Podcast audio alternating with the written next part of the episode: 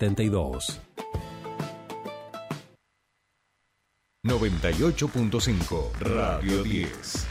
Radio 10 Neuquén. Desde las 7 y hasta las 9. Tercer puente.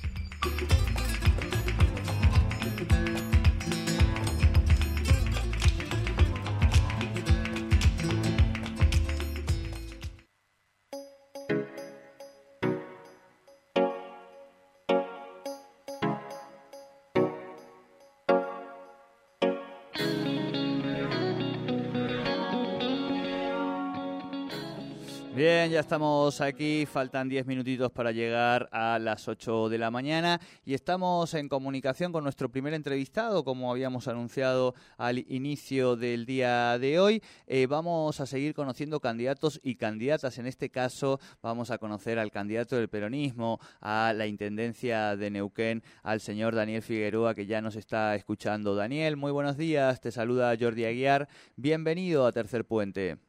Bueno, eh, buenos días Jordi, muchas gracias por llamarme e invitarme a, esta entrevista. No, por favor, un placer que nos haya atendido. Y Daniel, decíamos la primera vez que, nos comunicamos con usted en este inicio de campaña electoral que tendrá sus comicios el próximo 16 de abril y finalmente una parte importante, vamos a decir, del peronismo de la ciudad de Neuquén ha definido eh, que sea usted quien encabece esta lista para, para la ciudad. Eh, ¿Cómo surge esta, esta candidatura? En principio? Mira, en principio surge después de mucho tiempo, bueno, militamos en el espacio desde hace años este, de distintas fuerzas políticas conformando este frente de todos. Y bueno, surgió de los compañeros y de las distintas fuerzas la posibilidad, en su momento éramos distintas este, alternativas de compañeros para el cargo y bueno, surgió que fuera yo que asumir esa responsabilidad, lo cual estoy agradecido por la confianza que me, me han dado los compañeros, ¿no? Claro, eh, en la actualidad, Daniel, usted está en la presidencia por el Gobierno Nacional, en el directorio de la IC, pero este, eh, la información que me pasan sus prensas, que son colegas, les mandamos un saludo, es comenzó su militancia en la gloriosa juventud peronista de los fines de los 60, eh, principios de los 70. Y después, bueno, todo lo que tiene que ver con el proceso del Partido de la Victoria, y ya fue concejal de la ciudad de Neuquén en los periodos de 2010-2011, este, hace ya, bueno, unos 10 añitos. Eh, Daniel, es otra la ciudad en estos 10 años, seguramente que... Te quería agregar ahí algo importante, porque aparte del marco de la política, en un periodo eso inmobiliaria. sí, bueno, pero es como actividad comercial, como cualquier trabajo que puede tener cualquiera. Pero estuve también trabajando, eh, trabajando, colaborando, mejor dicho, como señor de Nevar en su momento con la pastoral de jóvenes, en el periodo donde la, eh, la militancia política estaba vedada. ¿no? Claro. Este, esa fue una experiencia muy importante para mí en la relación con los jóvenes, etcétera. Claro, allí, allí supongo que se encontró también con militantes del Frente Grande, como David Lugones y demás. Eh, exacto. Me acuerdo que hicimos el primer encuentro de jóvenes de cristianos en la participación política en el CEPEN 23, casi 600 jóvenes, donde David Lugones fue uno de los expositores eh, eh, contando su experiencia de militancia de, de, estudiantil y su experiencia también porque él la dictadura no la pasó bien tampoco. ¿no? Exactamente. Bueno, Daniel decía entonces que haciendo un poco esta presentación también necesaria, porque es cierto que nuestra audiencia, eh, la de Tercer Puente, no lo conocía, eh, contarle un poquito ¿no? a la ciudadanía. Decía yo, eh, ha cambiado mucho esta ciudad en 13 años, yo hace 17 que vivo aquí, desde que usted fue concejal han pasado más o menos 10, 11, 12 años. ¿Y cómo ve la ciudad y cuáles son los, los principales desafíos que, que entiende que se deben encarar en los próximos o en la próxima gestión? Sí, la ciudad viene creciendo en forma sistemática eh, desde, hace años y va a crecer mucho más, va a crecer mucho más porque como todos sabemos tenemos acá cercano y somos la capital más importante, se podría decir, de la Patagonia y incide todo el desarrollo que va a ser eh, Vaca Muerta. Por lo tanto, los desafíos son resolver los problemas actuales falta resolver y prever que en el futuro esos problemas este, no vuelvan y acompañar el desarrollo de la ciudad. Para eso estamos haciendo distintas actividades, si bien tenemos una propuesta en todo lo que hace a la gestión que queremos llevar adelante en el municipio, estamos enriqueciéndola con distintas actividades, como recién decía, por ejemplo, el otro día hicimos un taller en la universidad con vecinos de distintos barrios, a los cuales invitamos, vinieron, concurrieron y participaron en distintos talleres y con eso vamos viendo las distintas necesidades y profundizándolas. De ahí surge, y eso es evidente, por ejemplo, la mayor demanda del grupo que más este, eh, participó fue el del hábitat, y donde surge ahí un problema grave que es justamente el tema de la tierra, el acceso a la tierra y el acceso a la vivienda, que es una problemática que no es de ahora, pero que es, que es importante y que va a seguir incrementándose si no tomamos eh, el gobierno provincial y el Estado eh, municipal, perdón, y el gobierno provincial este, medidas, ¿no? Sin la ayuda del Estado hay mucha gente que no puede resolver. Claro, claro, sí, sí.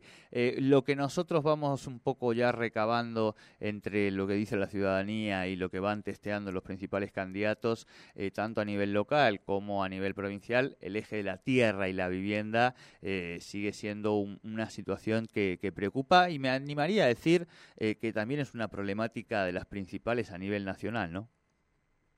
Sí, es una problemática, eso es evidente pero yo creo que acá hay, eh, se pueden hacer cosas que vayan apaleando esa, situación. Sabemos que hay un sector eh, medio y medio alto que lo resuelve a través del mismo mercado, hay otros sectores que no pueden este, resolverse por sí mismos.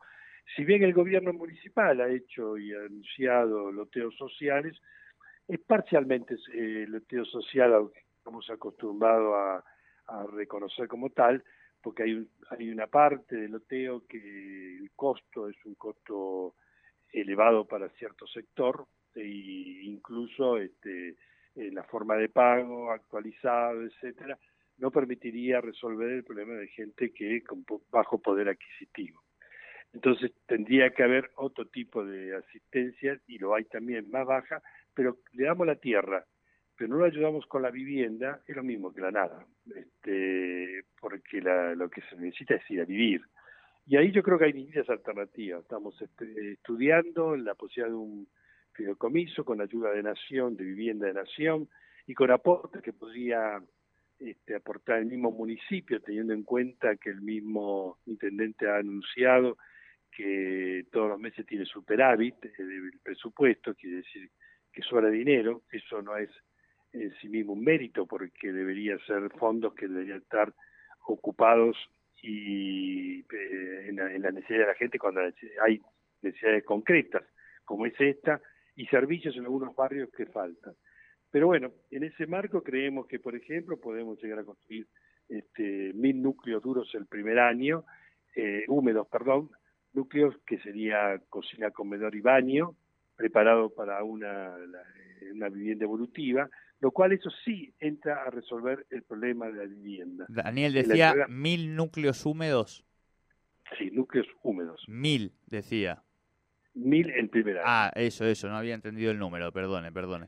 Eh, Daniel... Se, podría, se podrían hacer con toda tranquilidad y e impulsar, como por ejemplo en esta semana va a impulsar eh, los compañeros que hoy son diputados y que también van por la renovación, como Lorena Parrilli y Darío Peralta, un este, procrear neuquino, con lo cual la provincia puede perfectamente a través de, su banco eh, generar para Neuquén propiamente dicho. O sea, hay herramientas que se pueden llevar a cabo y esas son las que nosotros deberíamos impulsar y acompañar para que se lleven a la realidad. Claro. Daniel, em, no quería dejar de consultarle también, eh, además de esta principal propuesta eh, con la que va surgiendo un poco de la, de la, dinámica que van realizando de talleres de los vecinos, nos, con los vecinos nos contaba, eh, un poco la cómo ha vivido y cómo ve también todo hacia el interior eh, del peronismo, cómo se han ido configurando las candidaturas, la imposibilidad de volver a, recrear la, experiencia de hace cuatro años atrás. Yo creo que hemos logrado eh, el frente de todos, la unidad, salvo algunas excepciones que han decidido políticamente no participar, pero el, peronismo y los sectores este, a los cuales siempre nos ha unido el progresismo, etcétera, estamos dentro de este frente de todos. No, la dispersión ha sido mínima, ha sido de algunos referentes, que bueno, que han optado, han creído que el camino es otro, y bueno, ellos habrán hecho su propio análisis. Pero yo estoy muy contento porque cuando recorremos nos reconocen como ese ese frente mayoritario que representa a la gente, ¿no? Ah, esa es un poco la, la recepción de la ciudadanía, es esa. O digo, tampoco, pero hay inquietud en relación a, las internas o es algo más, eh, digamos, del activo y de la discusión política y mediática, o en realidad en esos talleres un poco lo que surge un poco más tiene que ver con las necesidades. No, eh, lo que es a la, la, interna, creo que la interna está en, el MPN, eh, la, quieren dilucidar en una elección general. No, pero eh, nosotros no tenemos que ser parte. Pero en, la, en el municipio no. en la no, por eso, ahí, eh, bueno, el municipio en alguna medida también, ¿no? Este, hay candidatos de una fuerza en otra que sean medio, medio, medio confusos. Pero de cualquier manera nuestra preocupación es esta, eh, ir a la gente, que la gente participe, que la gente enriquezca la propuesta que queremos llevar adelante, y eso es lo que está pasando, ¿no? El otro día, por ejemplo, otro tema la vivienda, pero también está la que, por ejemplo, la cultura, este, el deporte, la juventud, hay muchos factores que no están atendidos en la ciudad. Este, hablábamos con el año 2010 se aprobó la ordenanza 11811, eh, en la cual se crea el Consejo del Artes y la Interculturalidad, eh, con representantes ejecutivos, deliberantes, etcétera. Sin embargo, desde el 2020 no funciona. Y hace, ¿y qué decimos con la cultura? Bueno, la cultura hace a la vivienda, hace a la forma de vivir, hace a, la contención al, en los, al, ánimo, de los jóvenes. Y al ánimo de eh. los vecinos y vecinas. Daniel, me tengo que ir a las noticias, así que le voy a agradecer mucho este primer contacto con, con Tercer Puente y por supuesto que espero que podamos no solo volver a charlar, sino poder recibirlo aquí en los, en los estudios para poder charlar más tranquilos este, de todas las propuestas. Ahora ya hemos, eh, nos hemos conocido con, con, la audiencia y así, nada, agradecerle este ratito que, que ha hablado con nosotros. Sí. No, les agradezco a ustedes y estoy a disposición porque es amplio todo lo que se puede aportar a partir de este recorrido que hacemos por los barrios y con la gente. Buenísimo, muy amable Daniel. Buenos días. Buenos días y muchas gracias. Tal vez. No, por favor. Hablábamos entonces con Daniel Figueroa, candidato este, de una porción mayoritaria, este, sí, creo que la mayoritaria del peronismo, eh, a intendente de la ciudad de Neuquén. Ocho y tres minutitos y nosotros vamos ya a empezar en breve nuestra segunda hora de Tercer Puente. Una pausa mínima y quédense porque tenemos un montón de cosas.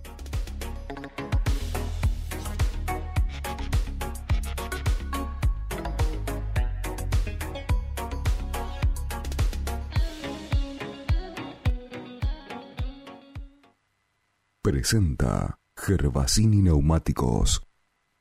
Es la hora 8, 4 minutos. Auspicia Iruña, concesionario oficial Volkswagen en Neuquén y Río Negro. Y Pan American Energy, energía responsable. Para encender una hornalla, para fabricar un libro, para coser un delantal, para iluminar una calle o una sala de primeros auxilios, hace falta energía. Desde la cuenca neuquina,